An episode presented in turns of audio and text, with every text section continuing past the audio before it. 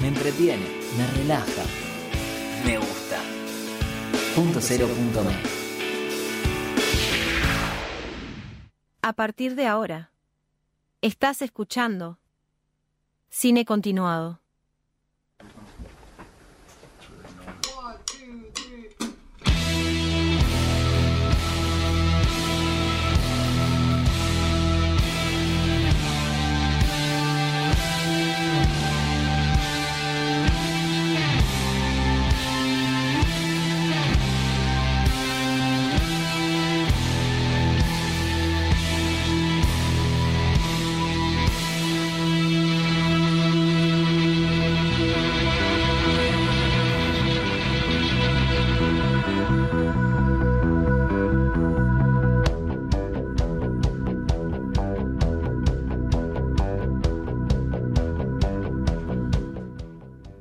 Muy buenas noches, este es un nuevo programa de cine continuado, estamos acá en punto cero.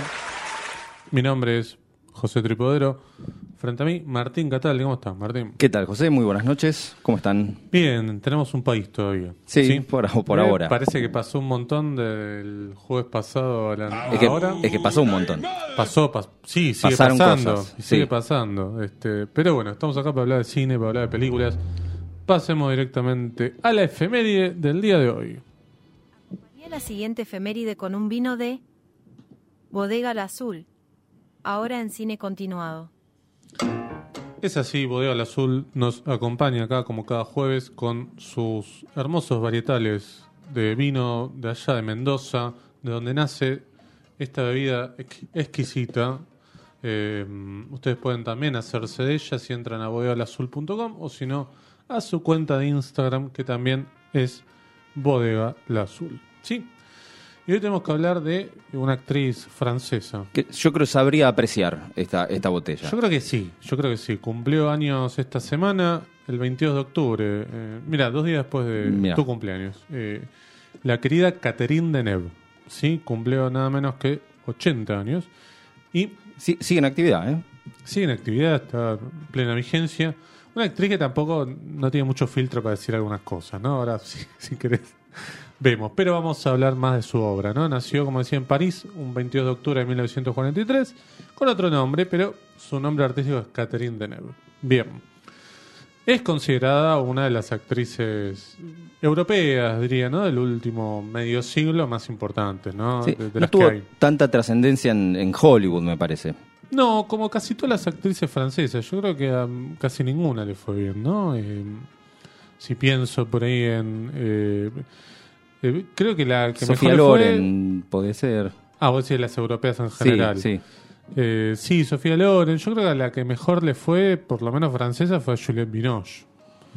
Que- Es probable. Sí, me cuesta mm, pensar en alguna... Sí, no, porque Manuel Bert no le fue tan bien. a, em, ¿Cómo se llamaba? Me, eh, me estoy olvidando la otra que tuvo un problema justamente en Estados Unidos con, con el FBI. Tiene una historia bastante oscura.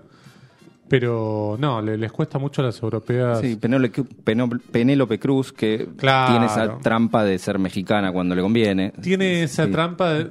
Pobre, bueno, yo creo que este cuando la llaman para ser de latina, como Claro. puede ser de todo un continente, ¿no? Bien, pero Catherine Deneuve eh, adquirió su fama claramente porque es medio como que apareció el- cuando la Nouvelle Vague ya estaba empezada, los primeros años, entonces fue una musa muy importante para, para muchos directores. Eh, pero también trabajó, por ejemplo, en eh, musicales. Uno quizás lo pueda, uno quizás la pueda asociar a Los Paraguas de Cherburgo de eh, Jacques Demy, sí, una de sus primeras películas del año 1963. Eh, una película que obtuvo la Palma de Oro, por ejemplo, en el Festival de Cannes. Y, mm, bien, pero no solamente trabajó en Francia, trabajó también en Italia con Dina Risi, trabajó en, eh, con Manuel de Oliveira, el director portugués, con Polanski, por supuesto, en esa maravillosa película llamada Repulsión, ¿no? toda, esa, toda esa etapa de, de Polanski en eh, Gran Bretaña. ¿no? Espectacular. Gran película, el Sí. día de hoy la ves y este, eh, te genera un montón de cosas. Bueno, trabajó también con Aníbal Verdad, sí. Con Buñuel, ¿no? Hizo un par. Sí, claro, hizo Belle de Jour, que Claro, bueno. probablemente su película más famosa o por la que más eh, se la tiene en cuenta. por supuesto trabajó con François Truffaut, con en La Sirena de Mississippi, ¿sí? Y eh, bueno, por supuesto también trabajó con Lars von Trier en Bailarina, de la Bailarina. Oscuridad, ¿no? Eh, trabajó con Hugo Santiago también en una peli, Claro, pero no, no la vi, claro. pero, mm, pero bueno, es un, es un argentino que estaba filmando en Francia en aquel momento. Sí, Hugo Santiago se exilió de Francia, de hecho prácticamente vivió más tiempo allá que, que acá en Argentina y trabajó con él, exactamente. Su única nominación al Oscar fue por Indochina en el año 1992. Eh, no lo ganó, por supuesto, pero sí ganó el premio del Festival de San Sebastián. Bien, em, es una actriz que eh, además, bueno, como no sé si ahí podemos ver la foto de Catherine Deneuve para que entiendan un poco de qué tipo de eh, hegemonía estamos hablando, como muchas actrices, no solamente francesas, digo, estadounidenses también, británicas, trabajan haciendo publicidades de perfume, de, de moda, digo, eh, eh, claramente era una actriz que tenía como ese, ese perfil para, para vender productos también. Sí, estoy pensando también en, en la imagen que tenían de Hunger, aquella de, de Tony Scott. Claro, es- esa película también es como otra de las que más uno puede pensar a la hora de, de, de tener la cara de Catherine Deneuve. Eh, una película que me parece que con el paso de los años tomó otro valor. Se apreció un poquito más, sí. Sí, sí. yo creo que sí. A mí me, me gusta bastante. ¿eh? Y yo la defiendo, me, me- ha costado verla en su momento, pero, pero entiendo las Sí. virtudes que tiene. Ahí la estamos viendo a la querida Catherine Deneuve, que, em, como bien vos decías, siempre trabajó. Este, medio como una Mirta Legrand, podemos decir, más joven Sí, de. Francia. bueno, a diferencia de Mirta, eh, Catherine Deneuve siempre estuvo en, el mundo del cine. Em, y eh, bueno, estuvo casada con, yo creo que no sé el nombre, a Christian Badim. Este. em, no, perdón, Roger Vadim. Cristian es el hijo. Eh, y eh, bueno, también tuvo un vínculo sentimental con Marcello Mastroianni. ¿sí? Eran todos muy eh, amigotes de la misma época, ¿no? De los 60. Esa especie de nueva ebullición que tuvo Europa con un pequeño estado de bienestar Sí, tras lo que había sido la guerra. ¿no? Dejando atrás la guerra, sí. Exactamente. Y eh, bueno, tiene una filmografía vastísima, ¿no? Porque, como este, decíamos por ahí, sigue trabajando. A mí me gusta mucho, por supuesto, Belle de Jour, me gusta La Ciudad de Mississippi. El Ansia probablemente sea su participación más lograda en Hollywood, creo yo. Sí, no, no- no sé si es exactamente hollywoodense esa película. Claro, no, es Mm, verdad. del- bueno, Tony Scott es, es británico, Sí. pero la película está filmada en Nueva York. No sé, debe ser una Sí, coproducción sí, o es algo una así. coproducción este, ahí este, de, de un par de países, por lo menos. Em, La, la recuerdo en- sí. en una mm, película animada francesa que es Persepolis, Claro, del año 2007. 2007, sí, Exacto. que está, está basada en la, la historieta homónima. Exacto. Es buena la historieta, ¿no? Es muy buena, Sí, sí, sí, sí. sí, sí. Eh, una película animada que es para adultos. Para adultos porque por la temática, digo, no por que haya cuestiones gráficas. Eh, también estuvo, extrañamente, trabajó en una serie de televisión llamada Nip Tuck, que yo nunca la vi, pero en su momento fue medio como un furor allá por finales de la década del 2000. Era sobre cirugías, ¿no? Sí, sobre un par ¿no? de mm, eh, cirujanos plásticos. Era como un poco oscura. Yo la verdad, ni idea No porque la vi. no, no, no, no, no la vi. Eh, hizo alguna versión de Los Tres Mosqueteros, me parece que estuvo. Este, em, y eh, me parece que Catherine Deneuve, llegando a los 90 y es donde está su época un poco más de- del ocaso.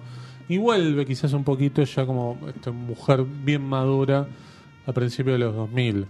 Eh, tiene ese papel con eh, en la película Valeriana en la Oscuridad, que a mí me gusta, ¿eh? Eh, pero es de esas películas que la ves una vez y ya está, por favor, porque la angustia que te genera es increíble.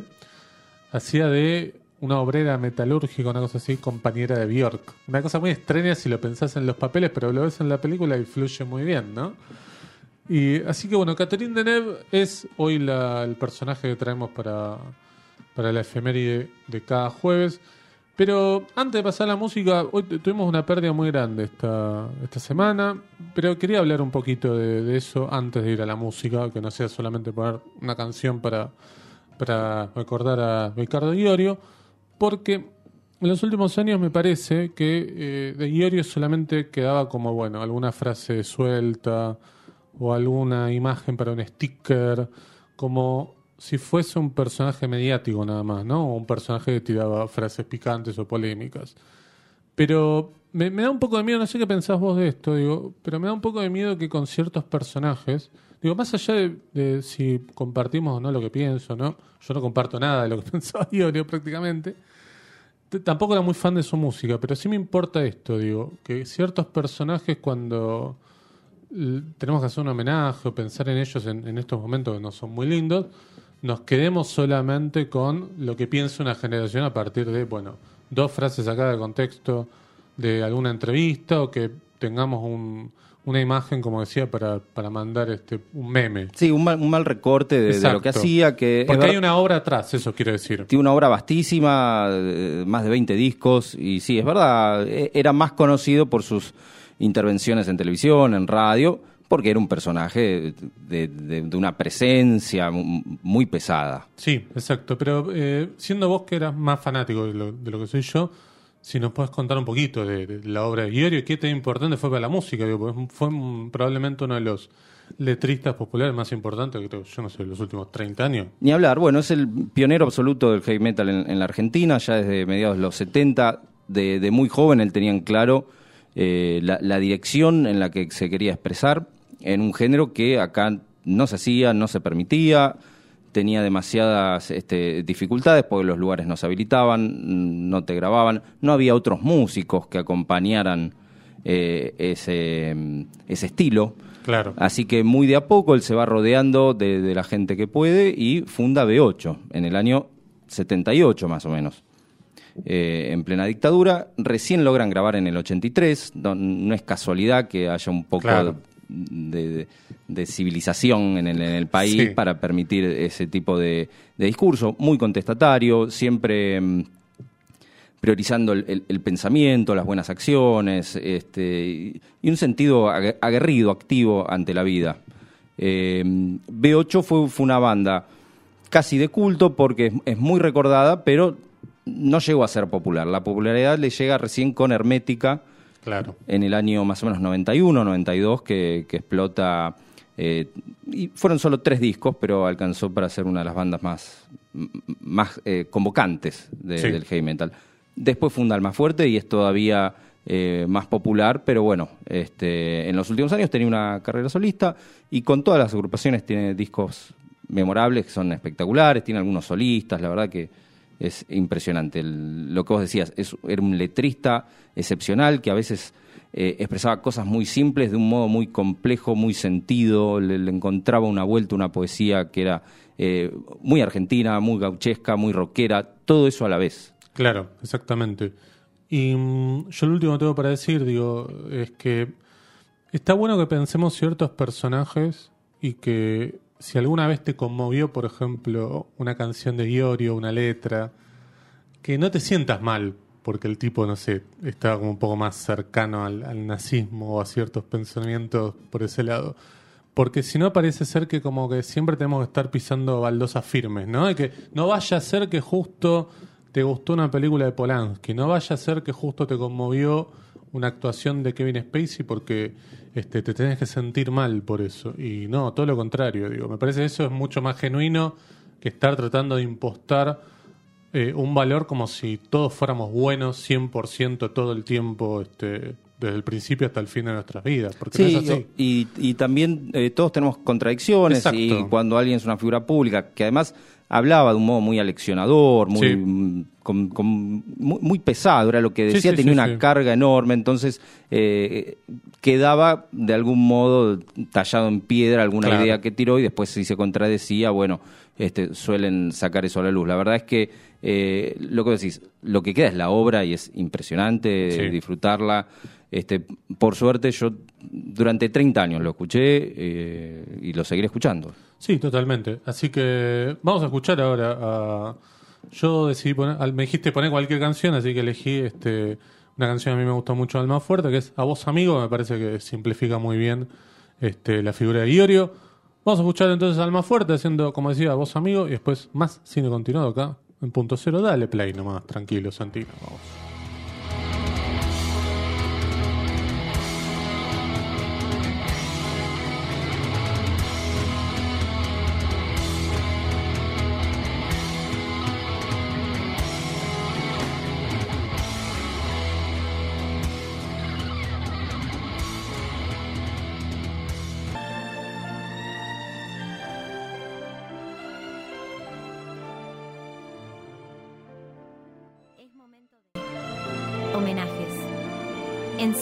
Continuado.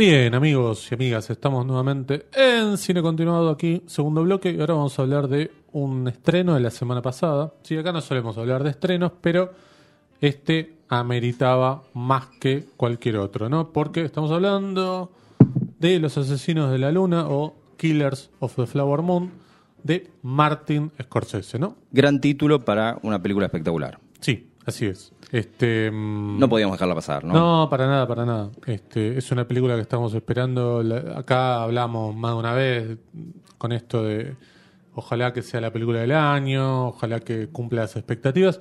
A mí me cumplió las expectativas con creces. eh, por supuesto, unos días antes de verla quería como bajar un poquito porque viste que uno a veces idealiza algunas cosas y después no termina cumpliendo lo que vos esperás y eso no es que la película tiene un problema, sino que tiene que ver más con las ansiedades propias. Sí, con lo que uno esperaba, pero Exacto. lo que pasa es que acá era la primera vez que con Scorsese iban a trabajar De Niro y DiCaprio juntos. Exacto. La verdad que eh, uno avistaba uno de esos proyectos grandes, de esas Sí. películas este, largas, de hecho dura tres horas y... 20 más o Tres menos. horas veinte, es, es larguísima, Sí. de- en el estilo de las mejores películas de Scorsese, ¿no? Uno Totalmente. quería eso.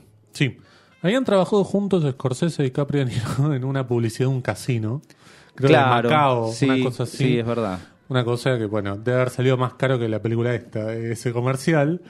Pero vamos a hablar de, de acá, de, de- de este film que está basado en un libro que se llama de la misma manera, The Killers of the Flower Moon, que siempre anduvo dando vueltas por la cabeza de Scorsese. Es uno de esos tantos proyectos que él tenía ahí eh, en mente, al igual que Irlandés, al igual que Silence, eran de esos que si uno, por ejemplo, miraba en IMDb hace unos 20 años, no, poco menos, 15 años, 12 años, estaban ahí siempre como este em, proyectos posibles. Bien, esta es una película que eh, lo pone a Scorsese en una temática con la que no había trabajado hasta el momento, que era meterse dentro de la historia de los Estados Unidos desde el costado de unos pueblos originarios llam- llamados los Osage. ¿no? Sí, yo no conocía para nada la Nada, historia. ¿eh? Cero, no conocía nada. De hecho, el segundo tráiler no lo vi, vi el primero que es un El segundo cuenta, teaser. sí, cuenta bastante más. El primer teaser por ahí sugiere un poco más de western que no hay para nada. No. Eh, sí, en, en el estilo de la fotografía en algunos Sí. momentos, pero no el, el género la, narrativo de la película para nada tiene que ver con el western. No. Eh, los Osage Sí. eran unos indios que vivían no sé en qué región y el gobierno estadounidense los echa, porque dice acá venimos nosotros. Entonces Sí. le dan a cambio unas tierras sin valor, se las escrituran y resulta que en esas nuevas tierras había petróleo y esa tribu se vuelven eh, multimillonarios. Exactamente. Al punto que, como lo muestra la película, los indios son eh, los millonarios que van atrás en el auto y los que manejan y hacen de choferes son los blancos, Sí. ¿no? Prácticamente son los sirvientes de estos eh, estos este, habitantes que legítimamente tenían esas, esas tierras, pero eh, claro, llaman la atención de los blancos que empiezan como a, en cierta forma, a rodearlos, ¿no? Porque se meten en su vida. De hecho, ellos no podían manejar el dinero libremente, sino que tenían que tener tutores que, si bien no les impedían gastar el dinero en lo que ellos querían, le ponían alguna traba al estilo de, ¿y te parece gastar esta plata en carne, gastar esta plata en un viaje? Como que eran una especie de filtro antes de lo que haría cualquiera con su dinero, voy y lo gasto. Sí, esto era porque eran eh, nativos. Claro. Esta idea medio del blanco que, bueno, estos Que- son medios, eso, estos son inferiores, no saben lo que hacen. Claro, sí, eh, incluso eran tratados peor que los negros, en, en la Claro. que eh, están referenciados mucho con ese incidente en Tulsa, que, que es un, fue un Sí. gran incendio, algo así. Sí, un, Tulsa era lo que se consideraba como el Wall Street negro en Oklahoma. Les iba muy bien económicamente, tenían todo una, una ciudad acomodada a sus necesidades y sin la intervención de los blancos. Por supuesto, el Ku Klux Klan de a poquito empezó a un- una especie de eh, invasión al punto que se generaron esas revueltas que terminaron con un incendio prácticamente de toda la ciudad.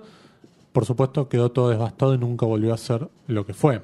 En la película acá se menciona medio al pasar. Al pasar también está lo del Ku Klan, pero es muy interesante cómo trabaja eso Scorsese por el costado de la trama. Sí, absolutamente que es eh, por el argumento se podría haber armado una especie de, de thriller y para nada Scorsese toma, toma esa decisión. No. La, la película presenta los hechos eh, para, para el espectador en Sí. todo momento, no, no, no juega con, con ningún misterio, eh, por eso no termina siendo exactamente de género. No, y tampoco es un western, ¿viste? Es como un gran drama sobre una historia poco conocida.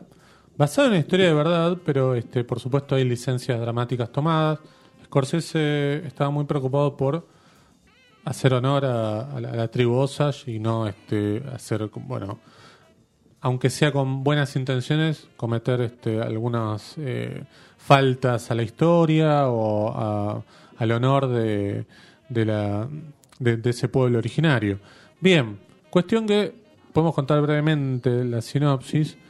Leonardo DiCaprio es un soldado que vuelve de la Primera Guerra Mundial a vivir con su tío, que es el personaje de hace de Niro, que se llama William Hale, que es en cierta forma este típico personaje que es como el alcalde del pueblo, pero no es el alcalde, pero es el tipo que todos respetan, al que le preguntan, que le hacen consultas, pero que está en absolutamente todos, todas aquellas decisiones que se toman en el pueblo, ¿no?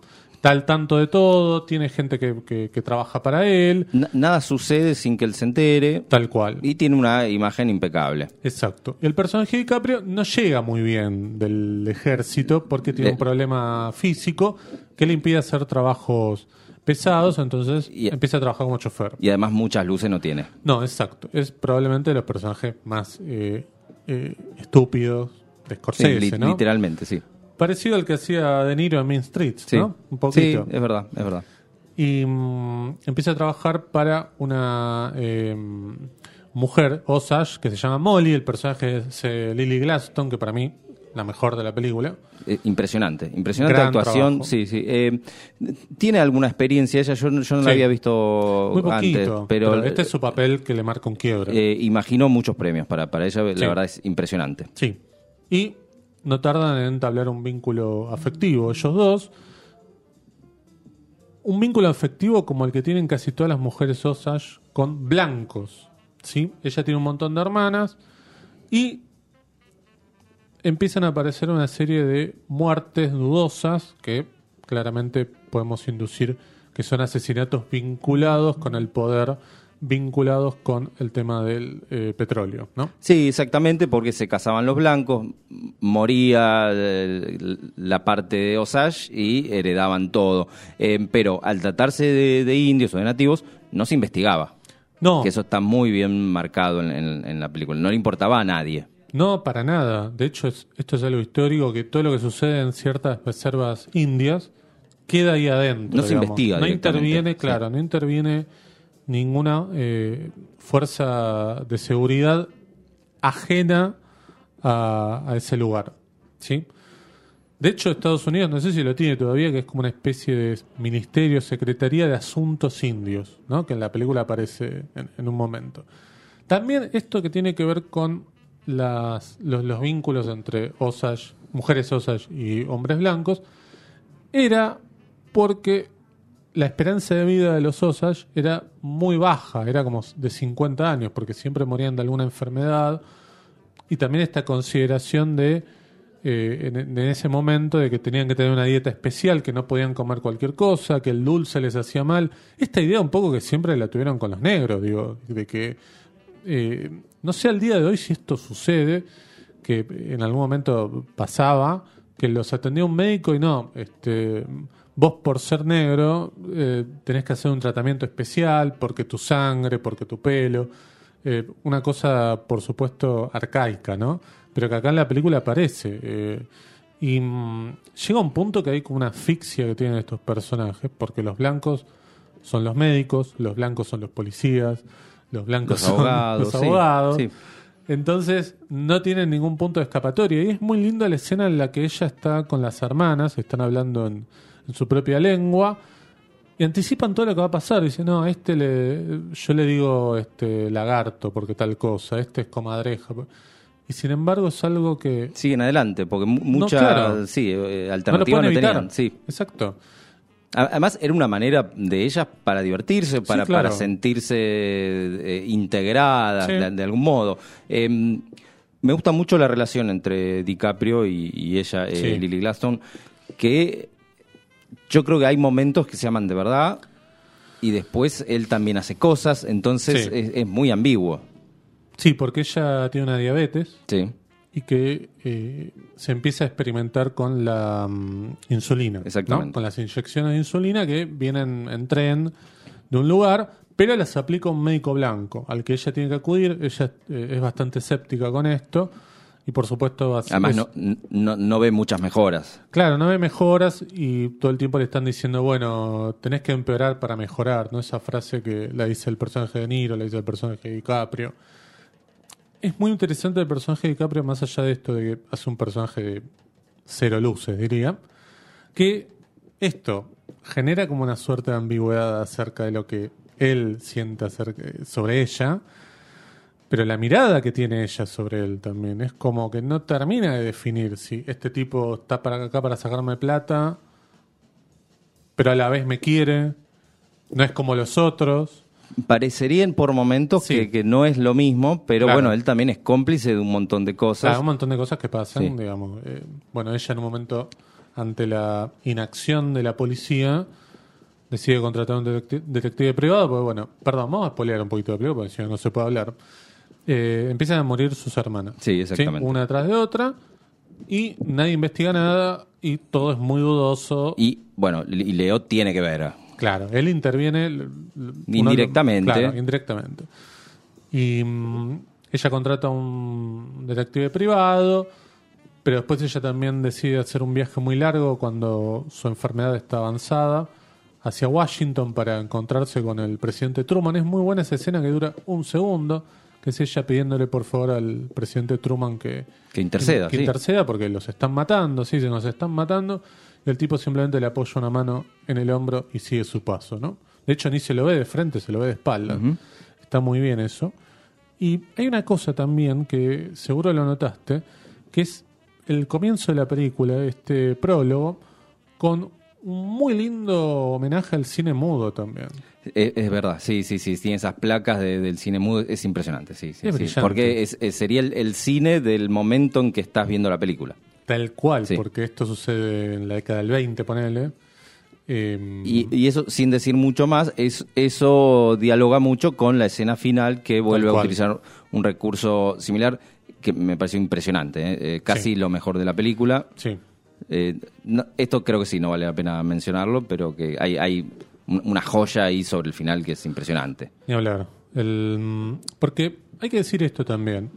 La película tiene la misma estructura que Bueno Muchacho, que el Lobo de Wall Street, que es alguien que llega a un sistema que ya está armado y lo ponen... eh, Sí, lo aprende, pone- se incorpora, Claro, se vuelve de- un experto. Y después lo echa todo a perder. Sí. Eh, que es el personaje de DiCaprio, que lo podemos pensar también con el personaje de Ray Liotta, que lo podemos pensar con el personaje de DiCaprio en El Lobo de Wall Street. Pero, a diferencia de esos personajes, este es un personaje, como decíamos, con muchos problemas intelectuales, ¿sí? Porque no, no comprende nada. De hecho, su Lo, tío... lo manipulan totalmente. Claro, eso. Eh, El tío, el personaje de Niro, lo manipula todo el tiempo. De hecho, es el que medio que lo induce a que eh, se junte con, con la chica, con Molly. Y prácticamente es el que le dice lo que tiene que hacer en absolutamente todo. De hecho, cuando en un momento él toma una decisión propia, personaje de DiCaprio, viene el tío y le dice, pero vos me tendrías que haber consultado a mí. Este, y por supuesto le echa en cara todo lo que hizo por él hasta ese momento. Es muy bueno también lo de DiCaprio que uno dice, bueno, vuelve el ejército y él en un momento dice, no, pero yo cocinaba en el ejército. Y medio que para consolarlo dicen, bueno, pero los soldados tenían que comer, tenían que comer, alguien les tenía que cocinar. Ese consuelo es peor que el sentimiento de frustración que trae él. Digo, es muy bueno eso, digamos, como el personaje el personaje de DiCaprio no tiene una arista eh, redimible. Sí, sí, sí, de, de- de luz, de algo, algo No. que, que lo haga querible. Sí. Em, La música también es impresionante, es, es, es un score casi minimalista que mezcla sonidos de, de blues, de jazz, eh, con ciertos ritmos indígenas, la Sí. verdad es, es una mezcla este, muy sordia que está permanentemente por detrás, por lo menos hasta cierto, hasta el, hasta el desarrollo, en el tercer acto en adelante por ahí cambia un poco la, la narrativa, pero hasta ese momento está permanente, hay, hay canciones que suenan eh, en continuo a lo largo de dos o tres escenas seguidas. Sí, es la obra póstuma de Bobby Robertson, que bueno, falleció también hace muy poquito, un par de meses más o menos, y que lo venía acompañando a Scorsese hacia allá algunas películas, de hecho, creo que de, de mucho antes también, El color del, del dinero también había estado, pero acá me parece que es la primera vez que Scorsese trabaja, una de las primeras veces, que trabaja con un score original casi de punta a punta, porque habitualmente él pone canciones, Canciones, sí, ¿no? canciones de los Rolling Stones, sí. sí, sí, sí, mu- Mucho, blues, claro. mucho blues, pero en este caso es, es- No aplicaba, digamos, es- es poner toda Stones. música, sí, toda música original, aquel blues bien bien rural, Sí. eh, con, con esas texturas, la verdad que se, se Es destaca hermoso mucho. escuchar. Y bueno, lo mismo la, la dirección de fotografía que Impresionante. eh, no recuerdo el nombre de, del- Eh. Rodrigo Prieto, Eh, mexicano, claro, muy bueno. que es el mismo del Lobo de Wall Street. Claro, sí, viene trabajando con Prieto hace algunas películas, que es eh, fantástico. Digo, yo, yo me acuerdo, hay mm, el momento para mí favorito visual de la película es el momento del incendio.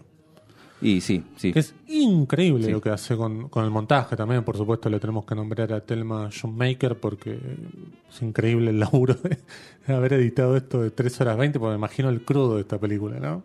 Sí, salvo que él tenga todo muy, muy Sí. pensado. Eso, eso no sé cómo es el método de, de Scorsese, pero Hace poco le preguntaron a Scorsese dijo, no, yo sabía editar en fílmico, ahora se encarga todo Telma, pues no tengo ni idea, no podría montar una película hoy, dice, porque acordémonos que Scorsese empezó como montajista. claro, sí, sí, sí. Eh, sí, está a cargo De de, la, de Woodstock, del documental. Sí. Eh, ¿Qué más queda? Eh, no, me parece que es una película para descubrir, eh, yo creo que la primera vez vas a seguir la trama, vas a entender, por supuesto, muchas cosas pasan por el costado, pero creo que con una segunda mirada se puede apreciar otras cosas que, que están por detrás. Sí, creo que por ser de época y narrar o mostrar un costado oscuro de, lo, de los Estados Unidos, se emparenta más con las calles de Nueva York, pero aquella quizás era fallida y esta está más cercana No, a las sí, mejores. Sí, además, para mí tiene, tiene una cosa de, de, mm, de una violencia que, que sigue manejando muy bien Scorsese. Digo, uno puede pensar, bueno, a esta edad se puede edulcorar un poco y los momentos de los asesinatos son bastante duros, son bien parecidos a Buenos Muchachos. Sí, o- sí, una, crudeza, alguna crudeza y, y- Sí. y una crueldad, creo que Sí. incluso un poquito más que, que Buenos Muchachos. Sí, sí, sí, hay un momento, creo, el momento de la explosión. Sí, que ese la- es el que estaba Tremendo, pensando, es tremendo. impresionante. Ese plano es, es Tremendo, impresionante, sí. tremendo. Este, mm, me parece que, que es una de las películas del año. Tendría que ver todas las que vi este año.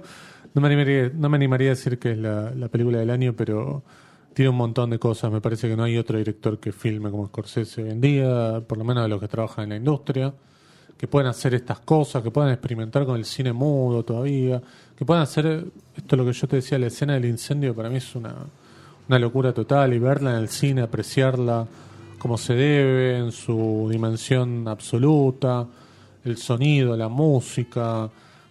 No sé, hay momentos de interiores que decís, no pasa nada, pero estás viendo eh, las texturas de, de- de las luces, digo, que, que- que va totalmente a contramano de lo que es el cine industrial, el cine que vemos en plataformas, ¿no? el cine que directamente se hace para plataformas. Y me parece que Scorsese también es muy consciente de eso al hacer una película de 3 horas 20. Es Sí, decir, sí. vas a venir al cine y vas a vivir una experiencia Como las de antes. Claro, exacto. Eh, y muy a contrapelo de, de las series. Porque alguno podría decir, bueno, esto podría ser una serie de cinco episodios, ¿no? Es una película. Imaginamos que quizás si, si la industria en general es- estaría, todavía mantendría ciertas notas de calidad, Sí. él estaría más relajado. Por supuesto, por ahí, bueno, creo que lo hablamos la vez pasada o la anterior, que Scorsese ya no podría hacer una película como después de ahora, tan chiquita, filmada en un mes, digo, Esta es una película que, que Sí, le si llevó mucho tiempo. Si sale de la casa eh, es para ser Sí. irlandés, es para hacer esto. Claro, exacto, exacto. Eh, bueno, hace poquito dio esa, esa declaración que a mí me, me angustió un poco de... eh, queda tan poco tiempo y tantas historias para contar, ¿no? Pensemos que tiene 81 años. Sí, espe- esperemos que le quede un- una más así. Una y- o dos, por sí, lo menos. Sí, sí, sí. Eh, bueno, pueden ir a ver todavía Los Asesinos de la Luna, The Killers o The Flower Moon en el cine. No la esperen al streaming si pueden, si tienen un cine cerca. este Yo creo que debería ser la prioridad. Más allá de que hay buenos estrenos, esta semana se estrenó la nueva de David Fincher, The Killer, que yo la vi, me gustó bastante. Se estrena Los Delincuentes hoy también. La película que va a ir eh, Al Oscar. a- al Oscar, o por lo menos a, tratar de competir para el Oscar. Quizás la hablemos de la película, pero ya te digo, para mí no es para el Oscar. Este, es más para festivales que para el Oscar. Yo hubiera mandado Puan, por ejemplo, Sí, ni hablar. sí. eh, porque es más, eh, es de género, pero a la vez tiene cosas puntuales de Argentina, que son esas las que buscan eh, el Oscar, que, eh, bueno, que sea una película como la nuestra, como las que hacemos nosotros de género, pero que tenga cosas identitarias del país, ¿no? Pero bueno, no importa, por ahí los delincuentes pueden llegar a tener alguna, alguna chance. Bien, tenemos que ir a una tanda y nos queda un bloque más para hablar de una película de un país vecino, quizás.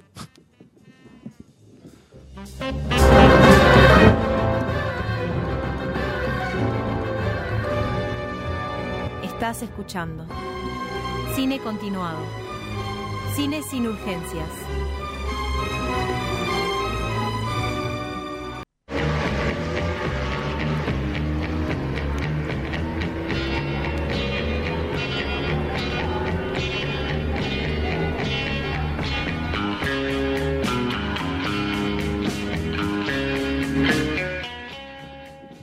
Tercer y último bloque de Cine Continuado. Estamos aquí en Punto Cero. Saludamos a nuestros amigos de siempre que nos escuchan habitualmente: a Belén, a Leila, a Sebastián y a los demás, por supuesto. Dicho eso, vamos con la película que nos compete en el día de hoy. Una peli de culto que, que me gusta mucho, Sí. que es Los Niños del Brasil. ¿sí? Sí. The Boys from Brasil, del año 1978, que es una coproducción británica-estadounidense. Bien. Ni pasaron por Brasil. no, obviamente. Y por Paraguay tampoco. Bueno, fue dirigida por Franklin Schaffner, que Sí. tiene una destacadísima carrera con, con títulos como El planeta de los simios, Sí, que lo claro. hemos repasado alguna vez, Patón Sí, y Papillón, por ejemplo. Eso, claro. Patton, escrita por Patton, Francis. Ford Coppola, ¿no? Sí, sí, sí. ganó Ganador va- del Oscar. Varios premios. Un tipo que nació en Japón. Claro, es verdad, sí, Nació- pero... sí, pero no. Es haber de estado norte- 10 sí, minutos. sí. sí. Bueno, en, en este caso se trata de un, de un proyecto bastante diferente porque es un, un thriller más cercano a la ciencia ficción y que adapta una novela publicada eh, unos años antes. La acción transcurre, como bien dijiste, entre Paraguay y Brasil. Sí. El sanguinario Joseph Mengele Claro. con- conduce sus experimentos cuando es eh, avistado ¿no? por, por, por un cazador de nazis, joven, inexperto, que paga con su vida, pero justo a tiempo para avisarle al, al verdadero cazador de nazis, el experto, que es eh, Lieberman, interpretado por Laurence Olivier. Genio. Impresionante. El- uno de los mejores actores británicos Sí, de, ni hablar. de la historia. Bueno, eh, pronto se enteran que los planes de, de este siniestro científico es asesinar a 94 personas en varios puntos del, del planeta, todos de 65 años y con trabajos burocráticos, ¿no? Estaba ese patrón. Sí. La intención es iniciar el cuarto Reich. ¿Qué tienen que ver asesinar a estas personas? Bueno, tienen que ver la película. Exactamente. hay algo raro ahí. Bueno, el, el personaje de Ezra Lieberman, Lieberman así Sí. se llama el, el personaje, está inspirado en un cazador de, de nazis real llamado Simon Wittenthal. Sí. Eh, la novela se publicó en el 76 y se convirtió en un bestseller. Sí. Una vez asegurados los derechos de la adaptación, los productores consiguen primero a Olivier y luego a otro enorme actor como es Gregory Peck, Claro. impresionante. Es, es el que hace de Mengele, ¿no? hace de, de Joseph Mengele, que acepta solo por el honor de compartir el proyecto junto a Oliver. Es- es- Claro, claro, claro. Está James Mason también, Mason. claro, Eh, ya está James Mason. Y bueno, este mm, estos ambos actores fueron eh, primeras figuras de Hitchcock, ¿no? Recordamos Claro, claro, claro, claro. Rebecca y Spellbound. Exacto. Grandes películas, por supuesto. Bueno, además el papel de Olivier, esto es, es interesante porque es casi opuesto al de Marton Mann. Claro.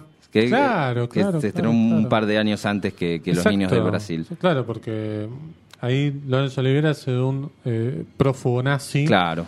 Que, bueno, vive en Nueva York eh, eh, escondido, ¿no? Sí, acá en este caso es- un, un polaco que Claro. va por el mundo tratando de cazar a estos, Sí. a estos nazis. Bueno, este, varios actores y actrices invirtieron bastante tiempo entrenando acentos para hacerse pasar por alemán, por judío, Sí. por norteamericano. Y también participaron, como dijiste, James Mason, que lo tenemos, por ejemplo, de Lolita, es el, el protagonista. Claro, exacto. Y Lily Palmer, eh, Sí. que no es tan conocida, pero está, por ejemplo, en La Residencia de, Bueno. de. Narciso Iván Serrador. Exacto. Eh, que también Lily Palmer acepta por el privilegio de trabajar con Olivier. Sí, la película básicamente es porque sí, porque está Olivier, ¿no? Sí, sí, él dijo que Sí. sí, bueno, se, se puede hacer. Sí, claro. Bueno, eh, de todos modos, el, el énfasis eh, del argumento no está dado en los nazis o, o en su cacería, sino un aspecto más científico que tiene que ver con la clonación. Sí. Y eh, dados los hechos que ocurrieron en la realidad, la peli empuja un poco más la trama Claro. ¿no? para, para tener algo más interesante. Exacto. Este, está, está planteada como algo real y no es tan, tan así. Claro, no, está también... es extraño que el libro no haya nombrado a Argentina, porque para el imaginario popular también que hicimos mérito, digo, como país, para este alber- albergar nazis, pero está esa fantasía de que todos somos hijos de nazis, ¿viste? Sí, sí, o Eh, gran parte, pero bueno, eh, alemanes, eh, Mengele estuvo... Mengele estuvo acá, bueno, está la película Guacola, Exact- ¿no? exactamente, sí. Claro, de este, Lucía Puenzo. eh, Gran peli. Sí, me gusta más esta, pero Sí. Este, no, no está mal. Eh, esta película me parece fantástica. Yo la creo que la vi en una trasnoche de Canal 13, no entendía mucho, después la vi en, en video y me pareció divertida, digo, porque además llega un punto en el cual, si bien todo esto que vos decías de la preparación de los actores y demás, es una película que llega un momento donde se lo toman muy en serio. No, no, está porque hay, ¿no? hay- hay Porque- cierto disparate en el momento. Pero ade- además la oportunidad de ver a Gregory Peck como un villano, y no es Claro. cualquier villano, es, es Joseph Mengele, Claro, es impresionante. Eh, estamos hablando de alguien que fue votado como el, el- el héroe, el héroe máximo Sí. del cine por su papel en Matar a un ruiseñor. Claro, exacto. Y está en la Cabo de Miedo original. Claro, sí. Hace el personaje que hacía Nick Nolte. Sí, sí, Quizás sí, si sí. vieron la de Scorsese, justamente. ¿no? En, en la de Scorsese eh, aparece como el abogado. Claro, con el abogado del De Niro, digamos. Claro, ¿no? exactamente. Sí, están cruzados los- Sí, están los cruzados los papeles, ¿no? Sí, está Mitchum haciendo un policía. Claro, exactamente. Bueno, eh, grabar en algún lugar de Sudamérica, Sí, en algún lugar en donde sea, era complicado en términos de producción y presupuesto, claro. así que deciden este, tener ir a Portugal. Encontraron Bueno, era lo, lo más latino que, que que encontraron. tenían, que sí. tenían cerca. Este, bueno, la mayoría de las escenas son ahí en, en Portugal, pero también hay tomas en Londres, en Viena, Sí. hay alguna que otra locación, incluso algunas este, ambientadas en Estados Unidos fueron filmadas también en Londres. Hay que pensar también que era la época en la que Hollywood todavía filmaba lugares exóticos o en estudio o a dos cuadras de, en Los Ángeles. No es que si la película estaba ambientada en África, se iban a África. O si No, estaba buscaban- ambientada en México, y se iban a México. No. Buscaban el, el bosque más cerca, Claro, bueno, exacto. es esto, acá es África. Exacto, exacto. Bueno, Hitchcock, por ejemplo, tiene un montón de películas que están ambientadas en diferentes partes del mundo. Son y- todas de estudio. Son todas de estudio. Jamaica Inn, por ejemplo. Sí, gran, gran peli. No, Jamaica no, digamos. Nunca de Darío Jamaica. No, no, pero no, no es, no, transcurre en. Jamaica. No, ya sé, pero este pensaba. Hitchcock, por ejemplo, eh, Notorious, Claro, que sí. era Río de sí, sí, Janeiro. sí. Creo que no filmaron acá. No, no, No. creo. Eh, él usaba mucho estudio porque Mucho quería tener todo claro. bajo control. Sí, exacto. Sí, películas como Sí. The, The Boat. Claro, que claro, no, claro. no- no iban a alta mar. Ocho a la deriva, claro. Sí. Sí. Pero bueno, eh, la escena final entre Oliver y Peck, que llevó varios días de rodaje porque Sí, claro.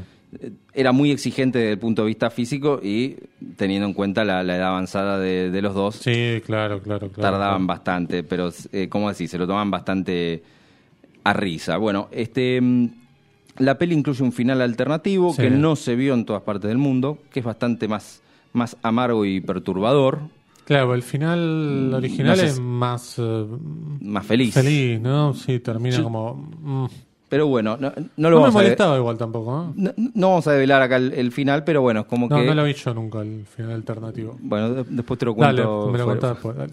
Fuera de ahí. los este, micrófonos, pero bueno, este, de hecho en algunos países se llegó a estrenar una, una versión con 25 minutos menos, Oh, este, cercenando especialmente las escenas más fuertes en, en lo visual, que tiene, Sí. tiene algunas. sí, sí, Ah. algunas, algunas, algunas. Esta película es de Fox, pero estaba viendo y no está en Star Plus, por ejemplo. Mira, es una lástima. Una lástima, sí, podría estar. podría Eh, estar. fue un éxito moderado, a pesar de, de recibir varias nominaciones Sí. al Oscar, porque recibió por, por montaje, Claro, Olivier como actor, por supuesto, y música a cargo de Jerry Goldsmith, genio. eterno, sí, que es uno de los compositores más, más Sí, importantes. el de Terminator, por ejemplo. Claro, sí, sí, tiene una Un cantidad de créditos impresionante. Eh, gran peli. Sí, la tienen que ir a ver. eh, hoy, como siempre decimos, es de fácil acceso a una película como esta. Estaría bueno igual que estuviera en una plataforma porque, bueno, podría propiciar que alguien se la cruzara y dijera, ah, mira, está esta película, a ver qué onda. Sí, Y además, se puede encontrar este, con algo bueno. En el año 2015 se, se restauró, se editó Sí, claro. en, en formato físico Blu-ray, así que se la consigue eh, en HD, con el final correcto, con, con la versión completa. En ese sentido está, está muy bien. Eh, hablamos de Martin Mann, me parece que eh, eh, eh, se emparejan bastante las pelis, para, Sí, para ver la- una detrás de otra. Sí, es un lindo doble programa. Sí, sí, totalmente. Eh, veo que está también en el elenco, que no me acordaba, Bruno Gans. Está el Alfred de las Batman de Tim Burton, Ma- Michael, Gough, sí. Y está también eh, este actor Delhom Elliot de eh, Indiana Jones y la Última Cruzada, que es el... ¿Es, es el, villano no? No, no, no, es el amigo de Indy, eh, no me acuerdo el nombre. Sala. Creo que sí, no me acuerdo el nombre. Bueno, es- que está en la última también. Está... No, no, pero este falleció hace como 30 años. Ah, Creo entonces debe ser el, el dueño del... El que se va a caballo al final, Sí, el último, es- pero no me... no me- Es el, dueño el- de... No, el director del colegio. Claro. Sí, sí, es sí. el, claro, es como el, ¿cómo le dicen? El comic relief Claro, la película, sí, ¿no? sí, sí, sí, que tiene... Sí. No, pero, bueno. la última no está, o está el personaje No, no, no, ya, ya en la anterior, ya en la cuarta... eh, falleció después de, de la última cruzada. Sí. Em, pero bueno, Los Niños del Brasil... Sí, La Niña de Brasil, película del año Gran 78, la pueden buscar por ahí. Bien, es momento de que nos despidamos. Muchas gracias Santino por operar y por estar atento a las imágenes y por colaborar. Em, Es de mi confianza. Bien, yo pensé que estaba echando una siesta, no, está muy atento. Bien. Eh, saludar a nuestros amigos de siempre, este, bueno, Bodega al Azul, como siempre, por supuesto, a los que nos escuchan. Y eh, la semana que viene van a tener la suerte de tener a Martín, nada más acá, porque yo me voy a ir al, al Festival de Mar del Plata, que comienza el jueves que viene, y bueno, y ya nos esperan un montón de películas y de actividades que, bueno. ¿Algo para estar- recomendar? y, mm, bueno, se va a poder ver la nueva película de Víctor Erice, que volvió a filmar después de 30 años. La verdad que eh, puede ser interesante. Está la, viene, la directora del censor. Viene la directora de Censor, exactamente, Prano Bailey Bond, como jurado. Así que bueno, eh, va a estar ahí. Va a estar eh, Toby Pouser, la directora de Hellbender, una de las directoras de Hellbender, porque eh, Hellbender está dirigida por la familia Adams, se llaman Adams, y viene a presentar la nueva película. Va a estar cuando acecha la maldad, la nueva Bien. película de Damian eh, Bruckner, que igual se va a estrenar el, el jueves 9, eh, la van a poder ver. Y también viene Juan Antonio Bayona, el director de eh, La Sociedad de la Nieve, película que se va a estrenar de... Viene a presentar esa película además. Se va a poder ver en Netflix y en cines en enero. Así que si andan por ahí, puede ser una buena oportunidad para ver esta película y para también escuchar a este director que trabajó mucho en Hollywood. Hizo una de las Jurassic Park, hizo Lo Imposible, eh, varias películas. Eh, y bueno, y también eh, va a haber algunas presentaciones de libros muy interesantes. Digo, la- el foco va a estar orientado en los 40 años de democracia. ¿sí? Ese es la, el lema, podemos decir, y el espíritu del, del festival que me parece muy pertinente también, no solamente porque se cumple un número redondo, sino pues estamos en tiempos en los cuales eso está Se como en discute un peligro, poquito, ¿no? sí. Así que eh, si pueden andar por ahí por el festival, eh, la van a pasar muy bien. Y si no, bueno, tampoco es eh, para volverse locos, muchas de esas películas después se van a poder ver, ¿sí? Así que este van a llegar de alguna forma.